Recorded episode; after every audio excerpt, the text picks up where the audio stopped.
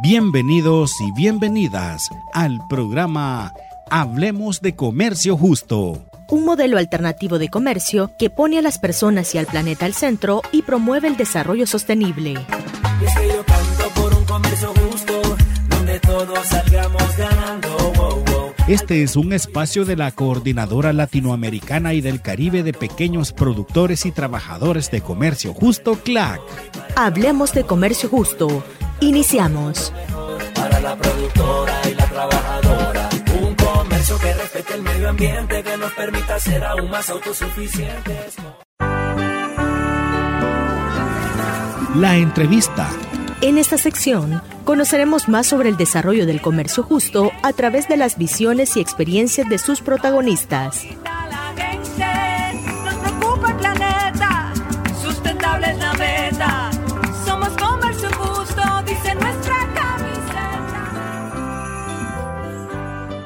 Un cordial saludo a quienes escuchan este programa en el que hablamos sobre comercio justo, un modelo comercial alternativo que busca apoyar a las y los pequeños productores, trabajadores y sus comunidades en América Latina y el Caribe. Hoy estaremos conversando con Víctor Cordero, gerente de Red Ecolsierra, una organización productora de café en Colombia y representante de Sudamérica en el Consejo de Directores de CLAC, con quien hablaremos sobre la innovación y la trazabilidad en las cadenas de suministro. Bienvenido, Víctor. Muchísimas gracias por la invitación a Hablemos de Comercio Justo. Un saludo muy especial para todas las organizaciones, dirigentes de pequeños productores que nos escuchan y que de seguro siempre se muestran interesados en este importante programa. Queremos comenzar pidiéndole, por favor, que nos explique qué significa la palabra trazabilidad y cuál es su importancia en el comercio internacional y para el comercio justo. Porque puede ser, Víctor, que esta palabra no, no nos suene como a mucha confianza, no la entendemos o no significa nada para nosotros, pero puede ser que tenga un gran peso para el tema de comercio justo. Bueno, los temas de trazabilidad dentro de nuestras cadenas de valor y en especial en el marco del comercio justo es fundamental, no solamente en el comercio justo, yo creo que el mercado a nivel global hoy está ávido de conocimiento y básicamente la trazabilidad es el proceso por medio del cual tenemos la posibilidad de entender el origen de nuestros productos. Es decir, cualquier persona que adquiera un producto a nivel internacional o de manera local podría bajo estos esquemas entender cuál es el productor, de qué país se originó ese producto.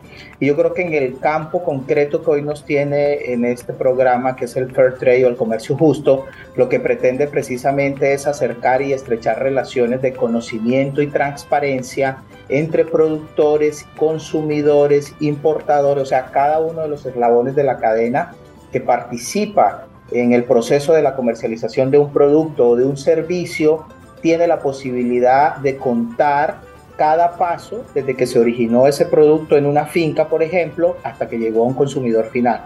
De eso se trata la trazabilidad y el mundo de hoy está solicitando precisamente entender eh, en el marco de las cadenas de valor cuál es el origen de esos productos que se consumen a diario en sus hogares. Esto tiene que ver con derechos, ¿no? Porque es un derecho del consumidor saber todo este proceso y de dónde viene lo que está consumiendo. Sí, por supuesto, es total. Eh, digamos, el derecho a conocer la información es fundamental dentro de las cadenas de valor y, precisamente muchos de nuestros países hoy incluso están regulando el tema de los etiquetados, eh, de contarle al consumidor final cuáles son los contenidos eh, que tienen a nivel de las tablas nutricionales esos productos que se consumen y que sea el consumidor quien tome la decisión basado en la información si compra o consume ese tipo de producto. De eso trata la trazabilidad. Muy bien, ahora en relación con la innovación, Víctor, ¿qué relevancia tiene este otro concepto en el ámbito comercial? Bueno, yo creo que la, innovación, eh, sea de manera estructurada o de manera empírica, como a veces sucede en muchas de nuestras organizaciones de pequeños productores, es un tema fundamental que le permite a la base social, a las personas y a los productores poder diseñar nuevas formas de llevar al mercado sus productos o sus servicios.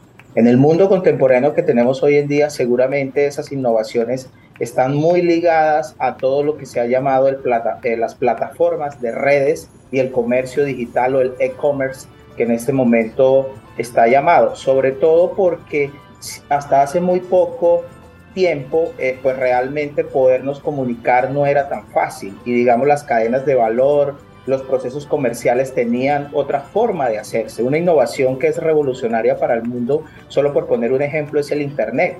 Y, y, precisamente el Internet lo que ha hecho es que de una manera innovadora muchas de nuestras organizaciones de productores por poner otro ejemplo concreto, transformen sus plataformas.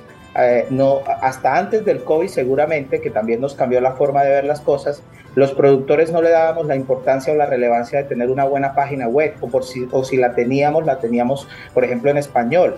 Hoy tener una página web es la posibilidad de contactar clientes y esos son esquemas de innovación porque eh, el mundo también hoy es muy dado a lo que llaman las storytelling que se hacen y hoy un productor, un joven desde su finca puede innovar la forma de vender y la forma de comunicarse. Esto de la innovación va de la mano con la creatividad, ¿verdad? Y se puede aplicar a, todo ámbito, a todo rubro. Víctor. Claro que sí, e, es, definitivo, eh, pues eh, eh, metodológicamente algunas organizaciones hablan de la innovación ligada a desarrollar nuevos proyectos, desarrollar nuevos procesos.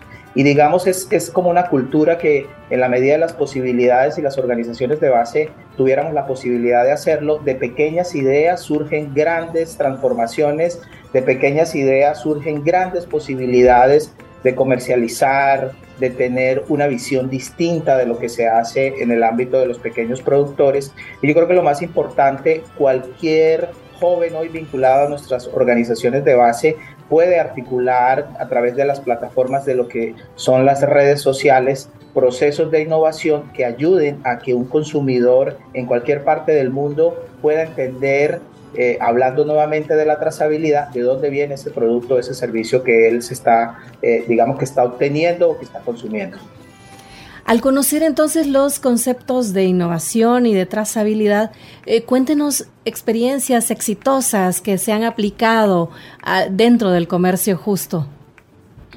Seguramente hay muchas, eh, porque yo creo que eh, las organizaciones, con todo lo que ha venido sucediendo en los últimos años, ha implicado ser muy resilientes y desde el punto de vista de la innovación sí que ha estado de la mano y de la creatividad, porque nos ha tocado transformar la forma de hacer los negocios, nos ha implicado eh, preocuparnos más por saber comunicar lo que hacemos. Y, el ejemplo que te colocaba hace un momento de transformar nuestra página web como un elemento fundamental de comunicación y de volverlo bilingüe es un tema fundamental a la hora de que una organización desea que lo conozcan en otros, en otros países.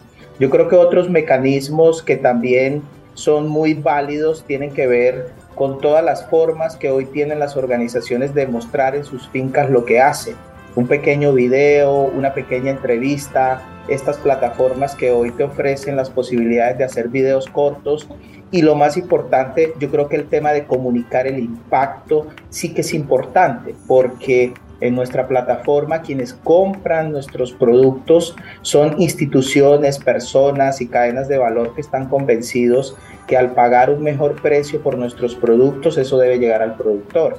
Y en la medida en que nuestras organizaciones a nivel de América Latina tenemos la posibilidad de saber comunicar lo que hacemos, seguramente eso ayuda a que también nuestros clientes en los diferentes países puedan entender de qué forma se pueden estructurar nuevas formas de comercializar nuestros productos. Y de repente entonces lo que solo, si se sabe comunicar bien, lo que solo se conoce a nivel local, de repente se vuelve global también a través de estas, estas redes de comunicación. Necesariamente. Y yo creo que hoy ya que tú tocas ese tema, las organizaciones no solamente nos tenemos que preocupar por los procesos de exportación de las materias primas, sino también tratar de diseñar nuevos esquemas de comercialización pensando en que hay un consumidor local que también ya empieza a entender todos los conceptos relacionados con la trazabilidad, con el comercio justo, y por eso desde la CLAT también hemos venido impulsando una nueva propuesta del mercado sur-sur, que no es otra forma que poner el mismo producto que hoy un consumidor en Europa o Estados Unidos lleva a su mesa, también a nivel local. ¿Por qué no decirlo? muchas organizaciones pensamos y sacamos lo mejor para afuera, pero también debemos pensar que aquí en América Latina hay unos mercados crecientes, hay una población joven que está dispuesta a eh, apostarle a temas relacionados con nuestros productos y yo creo que allí lo que tú mencionas es fundamental. Ver el mercado local de una manera distinta seguramente va a generar procesos comerciales en el mediano y largo plazo que ayuden precisamente a la venta de los productos. Víctor, ¿cómo se ha aplicado estos dos conceptos, trazabilidad e innovación en Red Ecolsierra? Bueno, eh, a nivel de Red Ecolsierra, creo que nosotros en los últimos eh, dos planes de desarrollo, que es la manera en que nosotros jalonamos nuestros procesos internos, hemos tenido que hacer grandes transformaciones y específicamente en los temas que hoy nos tienen en este programa, yo creo que han sido como tres variables que durante los últimos años hemos tenido que trabajar fuertemente. Una variable tiene que ver con consolidar bases de datos y eso tiene que ver con sistemas de digitalización. Los esquemas de innovación y trazabilidad tienen mucho que ver con el mundo digital y no tanto del papel. Y eso lo digo en el sentido de poder, por un lado, pues realmente ser conscientes de no usar tanto papel, pero por otro lado, ser consciente de la importancia que tienen los datos o la data para poder tomar las decisiones. Entonces, un ejemplo concreto, hace cinco años nuestras auditorías para los procesos de certificación de comercio justo o orgánicas se hacen en un 90% de forma digital con tablets que manejan nuestros auditores y el 10% pues implica dejar una medida objetiva, como se llama en el mundo de las certificaciones, que es un documento firmado. Ese es un claro ejemplo de la forma en que hemos trabajado el concepto, no solamente de, la digitalización, sino también obviamente de la innovación y la trazabilidad. Y en el otro ámbito, eh, también hemos trabajado fuertemente para tratar de vincular a nuestra población joven a los diferentes procesos y a, eh, a, la punta de la cadena de valor en el caso concreto del café. ¿A qué me refiero?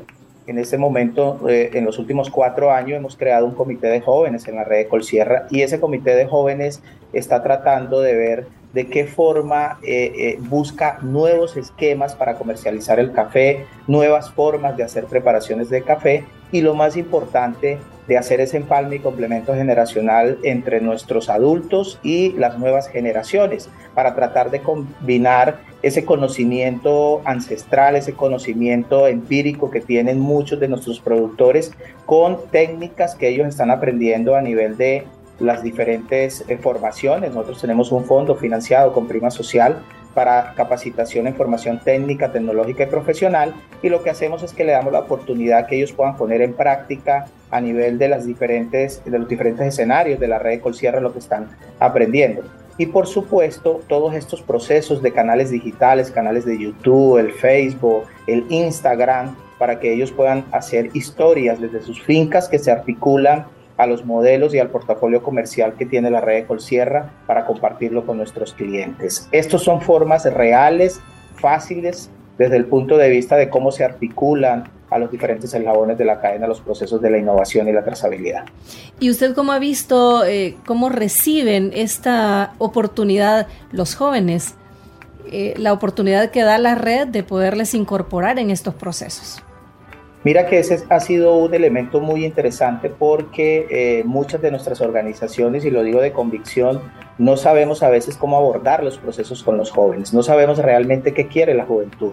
Y lo que hemos entendido es que en la medida en que nuestros jóvenes entienden más los funcionamientos de nuestra organización y comprenden la importancia que tiene el desarrollar estrategias de comercio justo, de producción orgánica y de medios de comercialización de forma directa con nuestros clientes, ellos cada vez se muestran más interesados en tratar de diseñar nuevas formas de producir el café o nuevas formas de producir la miel o el cacao, que son otras líneas en importancia, y lo más reciente de tratar de vincular el turismo rural comunitario con actividades prácticas en sus fincas. Esas son formas muy concretas de cómo se articulan los dos escenarios que hoy nos tienen aquí hablando, que es el concepto de la trazabilidad y la innovación en los procesos, eh, como es el caso de la red de Buenísimo, muchas gracias.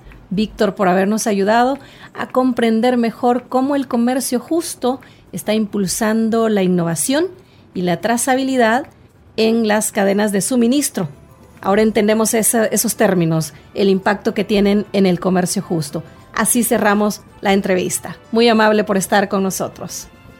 Gracias a ustedes por la invitación y esperamos que estos mensajes ayuden a mejorar nuestros procesos precisamente de comunicación y de trazabilidad. Muchas gracias de nuevo.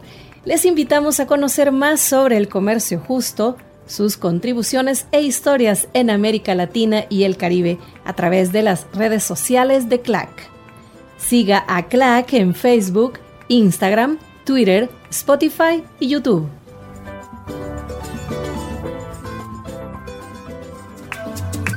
Las noticias de CLAC. Conozcamos más sobre la labor que realiza CLAC en América Latina y el Caribe. Mujeres lideresas en Sudamérica realizan encuentro. Mujeres lideresas de organizaciones de comercio justo de las regiones Andina y Cono Sur participaron en el encuentro El Poder de las Mujeres en el Comercio Justo en Paraguay, organizado por CLAC, con financiamiento de la Unión Europea y el apoyo de la Coordinadora Paraguaya de Productores de Comercio Justo. En el encuentro se dieron cita 15 mujeres productoras de caña de azúcar, banano, cacao, uva para vino, café, entre otros productos provenientes de Argentina, Brasil, Chile, Ecuador, Bolivia, Colombia, Perú y Paraguay. La jornada contó con paneles de experiencias de las participantes en temas de liderazgo, autonomía económica y fortalecimiento de proyectos productivos, implementación de políticas de género, inversiones de la prima de comercio justo en la promoción de la equidad de género, entre otros. En la actividad se realizó la socialización de la estrategia de equidad de género de CLAC, también se abordaron los retos y oportunidades para el logro de la equidad de género en las organizaciones de comercio justo. En el último día de la jornada, las mujeres conocieron las instalaciones de la cooperativa Cañaveral y su proyecto piloto de soberanía alimentaria, fomento de la huerta familiar y ferias comunitarias que ha proporcionado a los socios y socias de la cooperativa un espacio para el fortalecimiento de la equidad de género, al utilizar mano de obra de las y los integrantes de las familias, así como ha facilitado la generación de ingresos extras. Organizaciones de comercio justo participan en Feria ESCA en Estados Unidos. Más de 100 organizaciones de comercio justo participaron en la feria de la Asociación de Cafés de Especialidad ESCA en la ciudad de Portland, Estados Unidos. CLAC y el sistema Fairtrade tuvieron un stand en el que las organizaciones productoras de café de comercio justo mostraron sus productos para la degustación de potenciales compradores. Además, se contó con un espacio para la realización de reuniones de negocios. Durante la feria ESCA, productores y productoras de América Latina participaron en paneles de discusión sobre los retos y oportunidades en la industria del café. La ESCA es un espacio internacional de primer nivel, donde tostadores y minoristas pueden asistir y tener la oportunidad de exhibir sus productos, conectarse con los tomadores de decisiones de la industria y participar en numerosas conferencias y oportunidades de aprendizaje.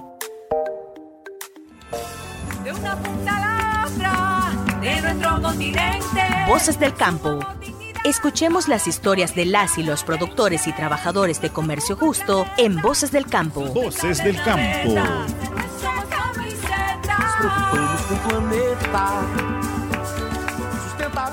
El pequeño productor de cacao orgánico Leonor Sosa, de la organización Conacado en República Dominicana, nos habla de los beneficios del comercio justo como obras para la comunidad y la importancia de la trazabilidad en su producción. Conozcamos más detalles.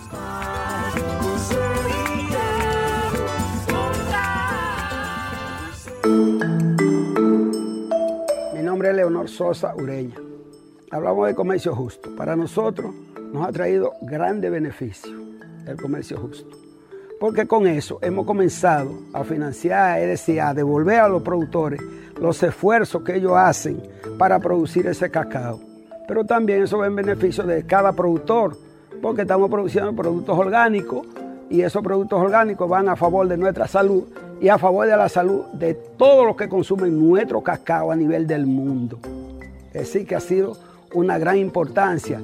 Se han hecho también una serie de obras que quizás no sean tan voluminosas como pudiera verse, pero han sido significativas. porque hemos ido a reparar casitas a los campos, hemos reparado y hemos hecho pequeños acueductos, hemos hecho escuelas, hemos arreglado caminos vecinales, se ha financiado a deportes y se han hecho muchas cosas que van a favor.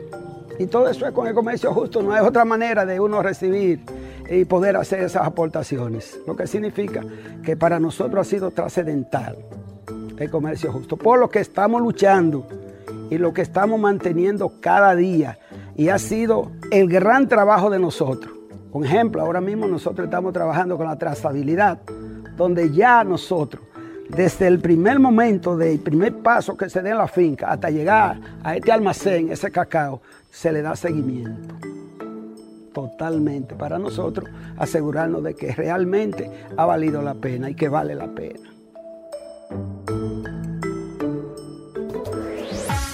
Conoce y participa en las actividades que desarrolla CLAC en los siguientes mensajes institucionales.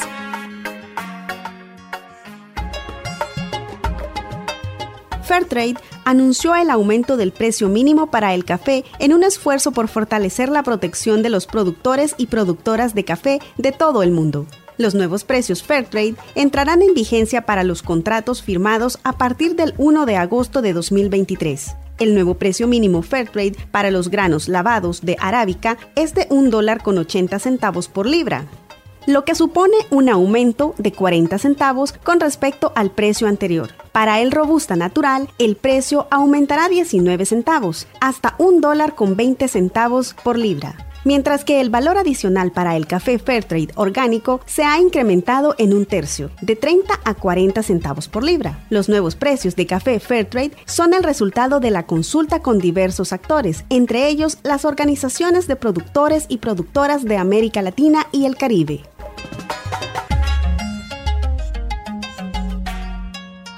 Ahora más que nunca el campo necesita a la juventud. por un comercio justo Escuchemos algunas de las producciones sobre comercio justo que ha realizado CLAC en la sección El Podcast.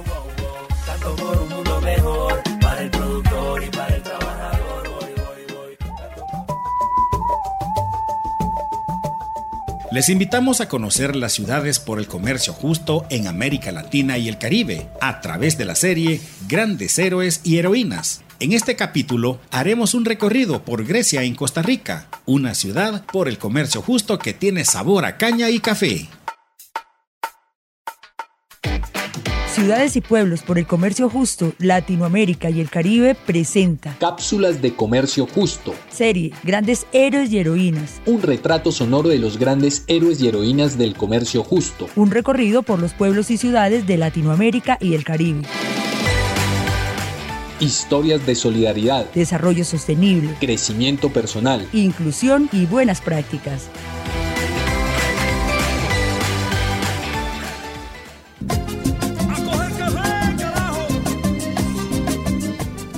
Saludos queridos Radio Escuchas, les saludamos un día más desde su programa Sabor a Caña y Café. Hoy les traemos más historias de éxito y por supuesto mucha información sobre comercio justo. Bienvenidos. Entrando en los cafetales, mira ya va mi morena. Esta semana salimos al campo a conversar con productores para conocer desde sus fincas su experiencia en el comercio justo. Sin duda aprendimos muchísimo sobre lo que les ha significado ser parte de este gran movimiento mundial. Vivimos una gran experiencia visitando fincas productoras, así que sin más vamos a conocer la de Don David Quesada, productor de la zona de Grecia acá en Costa Rica. Muy buenos días, nos acompaña don David Quesada, asociado de Cope Victoria. ¿Qué es para usted el comercio justo? Para mí comercio justo es una alianza entre productores y, consumidores. ¿Cuáles son para usted los beneficios principales de estar certificado dentro de una cooperativa certificada? Es una ayuda que nos da para, para seguir adelante, o sea, tanto en lo económico, en la parte ambiental, social, nos ayuda a mantener el orden tanto en la finca como, como en nuestras bodegas. Para mí es una experiencia muy, muy bonita. ¿Ha recibido usted de acompañamiento, capacitaciones sobre lo que es comercio justo y las buenas prácticas desde Copedictoria? Claro que sí, siempre nos han ayudado en ese, en ese punto, ¿verdad? Las capacitaciones. Y así como Don David, existen miles de productores en Grecia que han vivido un antes y un después al conocer sobre comercio justo. Y no solamente en Grecia, sino en muchas ciudades alrededor del mundo. Hablando justamente de eso, vamos a conocer cómo es que llega comercio justo al cantón de Grecia. Qué lindo coger café,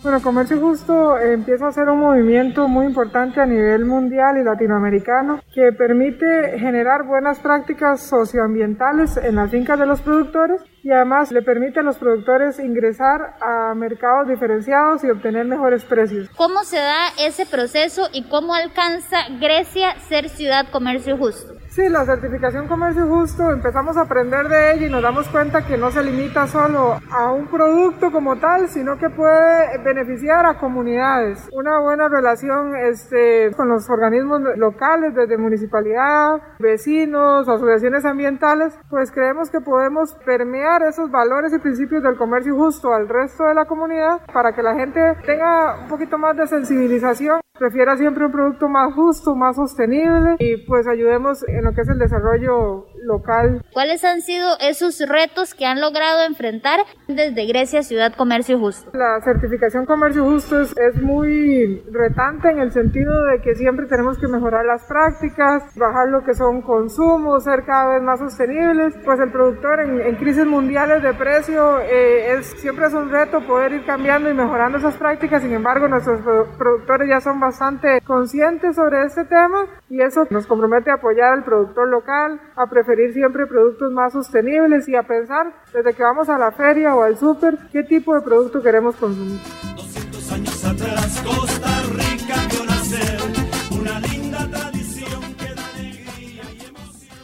Son muchos los beneficios que traen a un productor y a una ciudad en general el tema de comercio justo. Así es, afortunadamente desde la Municipalidad de Grecia se están realizando grandes esfuerzos de comunicación, tal y como lo explica Shirley Salazar, gestora cultural de la Municipalidad de Grecia, en la siguiente entrevista. Caña dulce pa' moler cuando tenga mi casita. Puntualmente hemos creado hermandad con algunas otras eh, ciudades que trabajan el tema de comercio justo y esperamos pronto poder generar algunas otras hermandades y en conjunto con ellos poder desarrollar diferentes proyectos. Lamentablemente pues esta pandemia ha, ha perjudicado un poco el proceso, pero tenemos la mentalidad clara de poder eh, continuar esos aportes. Con el tema del Día del Comercio Justo a nivel internacional, este año desarrollamos un proyecto al cual denominamos Yo compro en Grecia. El objetivo del proyecto era promover el consumo de los productos locales y apoyar a los productores cantonales. Y pronto también vamos a, sacar una pequeña campaña donde invitemos a la población a visitar las fincas de estos productores y apoyándolos con su mano de obra. Como gobierno local tenemos esa bandera y queremos y queremos gestarla, por ejemplo, en cómo poder apoyar con una disminución a X impuesto a aquellas empresas o productores que tengan el, el sello de comercio justo por un estilo de vida diferente, por un producto de mejor calidad y con esta certificación. Cada experiencia nos da nuevas ideas. Nos escuchamos en un programa más de Sabor a Caña y Café en una próxima entrega. Caminando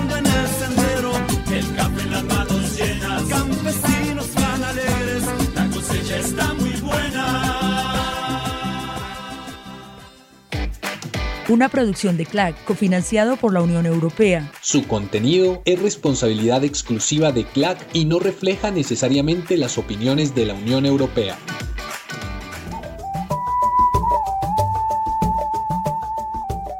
Conozca más ciudades por el comercio justo en el canal de CLAC en Spotify. Búsquenos como Comercio Justo Latinoamérica y el Caribe.